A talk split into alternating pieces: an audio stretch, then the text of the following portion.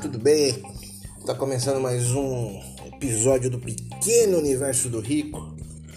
Depois de um pequenino lapso de tempo, fiquei sem gravar também.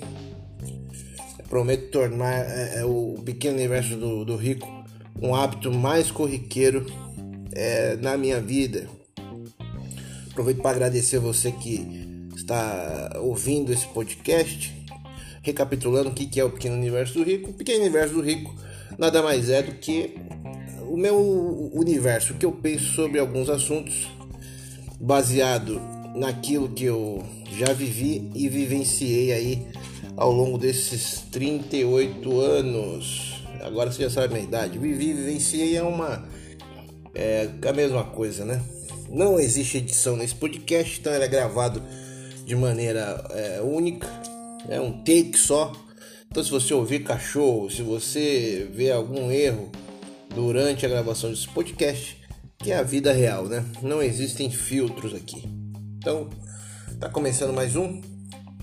O assunto de hoje, cara, chega com um pouquinho, uma semaninha de atraso, mas é, não, há, não existe esse atraso né, do ponto de vista é, da pessoa, né? Então, o assunto de hoje, cara, é, é Glória Maria e Mussum, dois personagens é, negros e dois personagens importantes para quem viveu os anos 90, né? É, na última semana a gente perdeu a, a Glória Maria, ela perdeu a batalha para o câncer, né? Essa doença é, horrorosa e, e ceifou mais uma vida, né? É, e por que, que eu resolvi falar sobre a Glória Maria? Estou para falar sobre isso é, desde o comecinho da semana passada, fiquei postergando, mas acho que hoje chegou o momento de, de, de falar sobre, né? Eu, é, se você acompanha o, o, podcast, você vai saber que eu sou uma pessoa que foi, sou negro, sou uma pessoa que fui criado é, numa, numa Taboão da Serra, uma cidade é, com as suas zonas periféricas aqui de São Paulo. É, vivia os anos 90 é, nesse cenário, né? Graças a Deus não, não morei é, é, em comunidade, eu tive casa de madeira, coisa do tipo, não. Meu pai nordestino que veio para São Paulo construir a sua vida, conseguiu dar dentro das suas possibilidades é, uma estabilidade boa para os seus filhos, né? É, mas eu vivi os anos 90, né? Então é, é importante contextualizar isso antes de entrar no assunto em si, em si, né? Então, cara, a Glória Maria recebeu diversas homenagens na semana passada, é, homenagens é, merecidíssimas, né? É, por parte da emissora onde ela tra trabalhava, né? Na Globo é, e por parte de tantas outros, outras mídias e outros meios de, de, de comunicação que exaltaram a grandeza da Glória Maria, né? Enquanto ela foi gigante dentro da do universo é, televisivo e do universo do jornalismo como um todo, né? Suas viagens, é, seu pioneirismo em várias várias frentes dentro da TV é, e a sua coragem para enfrentar os desafios, né? E aí no comecinho eu, eu falei sobre Glória Maria e Mussum. E por que esse paralelo? É, porque a galera que ouviu o meu último episódio que fala sobre a, a, descoberta da publicidade, a descoberta dos negócios dos negros, né? nós fomos descobertos agora, tem aí um, dois anos. É, essas duas figuras elas têm papéis diferentes dentro da, da sociedade e no contexto da época, né? É, se você não teve a oportunidade de, de assistir, assista o documentário sobre o Mussum. Eu não busquei, fugiu o nome agora, mas é só coloca na internet você vai encontrar. É um documentário muito legal, muito importante, porque mostra a trajetória dele, desde o, o, o grupo de, de samba que ele fazia parte, se não me engano, os originais do samba, até ele é, começar a fazer as, as sketches com os Trapalhões, é, é, junto com Didi, é, é, Zacarias e Dedé. Né? É muito importante que você assista esse documentário do Mussum, porque é uma aula, né? É uma aula é, sob o ponto de vista do negro se colocando na sociedade. Né? E esses dois têm muito em comum. O, o, o, sob esse aspecto do, do, do protagonismo, né? O, o, protagonismo social que os dois estabeleciam nas suas épocas. O Mussum fazendo parte do, do, é, dos Trapalhões, que é sem sombra de dúvida é, um dos grupos humorísticos de maior sucesso da história do país, né? É, se você pegar o contexto de hoje, provavelmente os Trapalhões não fariam o mesmo sucesso, não teriam o mesmo sucesso que tiveram nos anos 90. As piadas eram outras, os limites eram outros, o entendimento sobre a sociedade era outro, algumas coisas que eh, naquela época caberiam, cabiam, hoje não cabem mais, né? Então tudo isso faz parte de um processo é, evolutivo também. É, mas o Mussum, dentro desse processo evolutivo, ele foi um cara é, que, da maneira dele, combateu o, ra o racismo, né?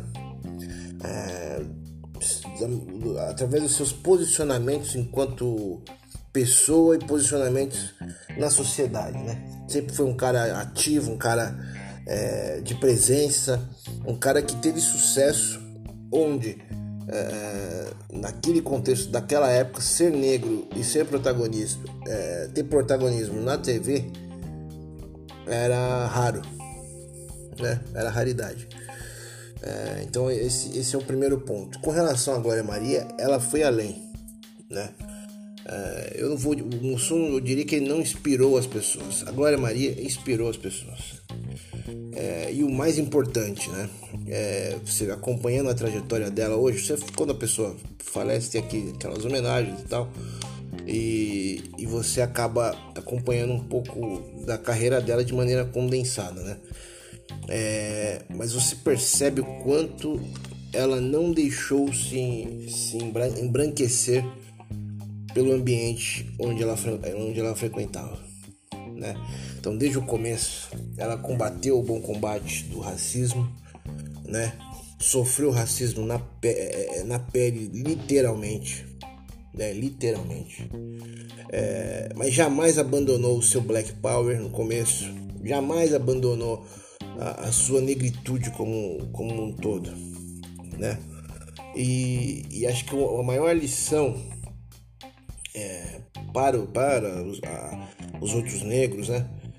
É, é, que ela fez tudo o que ela sempre quis fazer. Ela, ela sempre foi pioneira naquilo que ela pretendia fazer. E o, o contexto principal que me levou a, a querer falar sobre ela é que agora ela era protagonista num período numa, numa emissora, da maior emissora do país, onde, onde antigamente, né, sem redes sociais, sem streaming, a, a capilaridade era muito maior. É, ela era uma protagonista negra dentro de uma emissora é, que passou anos nas suas novelas, que, que, que até hoje são o seu principal produto, é, colocando o negro como uma figura é, figurativa, como uma figura coadjuvante dentro das suas produções. É, isso não sou eu que estou falando, é só você acompanhar o histórico. Pegue as novelas antigas, pegue os programas de TV antigos, pegue as propagandas de TV antigas. O negro ele era um acessório necessário dentro dessas produções. Você não tinha é, é, galãs de novela negros, você não tinha mocinhas é, negras. Você pega Escravizaura, é, era uma, não era negra, era, uma, era branca. Veja, veja só isso. Então, é, o negro nos anos 90, no dos anos, eu vou dizer aí até uns 5, 6 anos atrás, tá? Não faz tanto tempo assim. Ele, ele, ele teve alguns lapsos de protagonismo é, na TV. Teve algumas pessoas que se destacaram em alguns, alguns pontos e a Glória foi uma, das, foi uma dessas pessoas que conquistou esse protagonismo com a sua imposição, né? Ela era uma pessoa de imposição. Então ela impôs o protagonismo dela. Não é que ela, ela ganhou esse protagonismo, não. Ela, ela impôs o protagonismo dela a partir do momento que ela se preparou para estar onde ela, onde ela almejava, né? Então ela falava diversas línguas, ela era uma jornalista de muita competência, ela se expressava bem, ela se posicionava bem e acima de tudo ela não tinha pena de si mesma, né? E ela era, volto a repetir, ela era uma personalidade negra ocupando um espaço de destaque numa emissora que, dentro do seu principal produto, sempre colocou o negro como coadjuvante, o empregado, o, bandido, a, a menina que, que, que só vai dançar, o corpo escultural, era sempre isso, né? Então, cara, é, acho que essa importância histórica, do ponto de vista da glória e do Mussum, ela tem que ser destacada. Tem, tem, que, tem que se ter um protagonismo, tem que se entender que eles fizeram muito. Fizeram muito mesmo. Né? Eles inspiraram outras pessoas. Hoje a TV vive uma, uma, uma onda é, de negritude, graças a Deus. Né? Então hoje os negros estão ocupando o seu espaço dentro das emissoras. Deixou de ser só uma cota passou a ser algo que tinha uma predominância maior, inclusive a própria Rede Globo, né? É, que tá, por exemplo, agora com uma novela onde tem uma protagonista negra, uma família negra, né? É, tivemos isso no passado com Thais Araújo, é, com Camila Pitanga, mas é o que eu digo, era a exceção da exceção, né? A, a mídia, né? A publicidade, descobriu primeiro público LGBTQI+, como é, protagonista financeiro e levou um tempo maior para fazer a mesma descoberta com o público negro. Então, hoje as mídias, as, as propagandas, a, os conteúdos, eles são direcionados para os negros porque hoje em dia é sustentável do ponto de vista de negócio, do ponto de vista empresarial, mostrar-se importante para os negros. Né? Ah, o, não se trata de, de, de, de ah, aderir à causa, se trata única e exclusivamente de gerar riqueza. Né? Então, no meu último podcast eu disse isso. Hoje você vê comerciais de carros importados com o negro sendo protagonista, de cartões de crédito negro sendo protagonista, N, N propagandas. Até tempos atrás, você tinha um negro sendo coadjuvante desses mesmos comerciais de TV, dessas mesmas novelas. Né? Vou contar uma breve história. Eu trabalhei durante muitos anos no ramo editorial, é, em algumas editoras, havia uma, uma revista onde eu trabalhava que ela tinha é, é, ela tinha como pauta bebês e crianças, né? Bebês e crianças. E eu, cara, é, nunca fui militante, mas eu falava, cara, por que, que nunca tem uma criança negra na capa dessa revista? Ou por que, que nunca tem um negro na capa de uma revista tal? É porque havia as revistas de fofoca, havia essas revistas segmentadas dentro da, da editora. E o que eu ouvi, é, e não é, não foi racismo, não foi nada disso, foi é, estatístico, é que criar uma criança negra na capa de uma revista naquela época vendia menos. Um negro na capa de uma revista vendia menos. Então é duro você ouvir isso, mas era a realidade, né? O brasileiro ainda não consegue se enxergar como uma sociedade predominantemente negra. Não, não consegue se enxergar.